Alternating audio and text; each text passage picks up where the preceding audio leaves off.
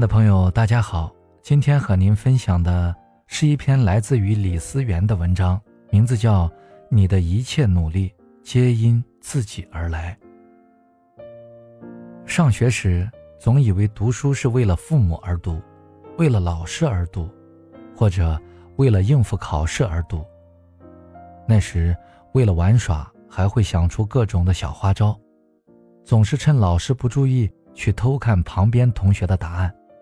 总是把漫画书夹在课本里，假装认真的在复习，总是在偷看完电视后用遥控器把频道恢复到位，甚至还为了不去上课，谎称自己头痛生病，不舒服。那时候总会为成功躲过责备和惩罚而暗自窃喜，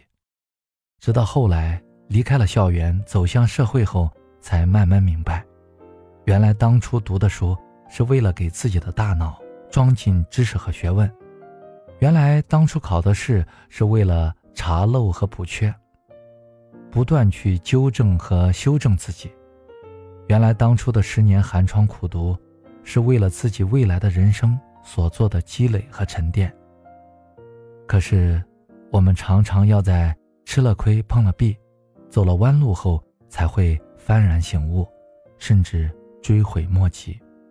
如果我们在上学时就能认识到读书是为了自己而读，大概会更加认真的去对待学习吧。上班后总以为工作是为了老板而做，为了客户而做。甚至为了不得不去完成的业绩和任务而做，为了少做事，也总有许多小妙招，比如总是找各种理由迟到早退，总是把自己该做的工作推到其他同事身上，也总是在能偷懒时偷懒，在能拖延时拖延，直到工作几年后，能力依旧不见长，业绩也总是没有提高，那时才突然明白。原来工作不光是为了老板而做，他们的严苛和批评看似在针对你，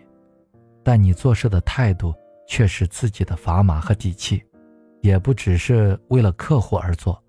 他们的挑剔和不满看似在为难你，可换个角度想，也是在打磨和精进你的水平和能力。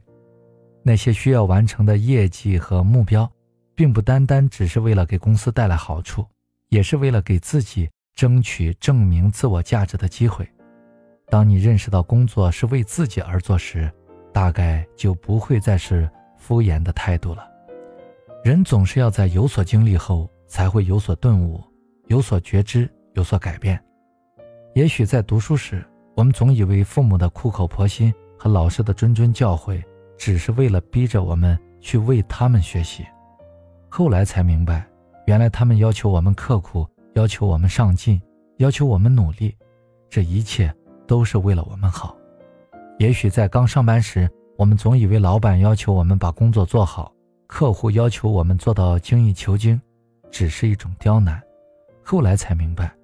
原来我们对工作的认真和负责，并不是为了应付谁，而是为了积攒和体现我们自身的能力和实力。